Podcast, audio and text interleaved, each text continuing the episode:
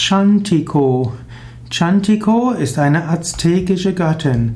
Chantico ist die Göttin der Herdfeuer und der Vulkane. Chantico heißt wörtlich diejenige, die in einem Haus wohnt. Chantico, also die Göttin aller Feuer, des Herdfeuers und der Vulkane.